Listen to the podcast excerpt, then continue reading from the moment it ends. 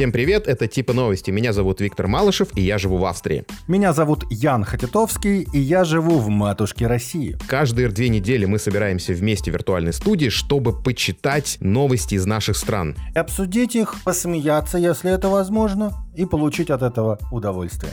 Каждый раз мы приглашаем нового соведущего к нам в гости. При этом этот соведущий может быть совершенно из разных точек мира – мы открыты для всех. Каждый раз наш гость читает новости из своей страны, скажем так, с пылу с жару, из первых рук.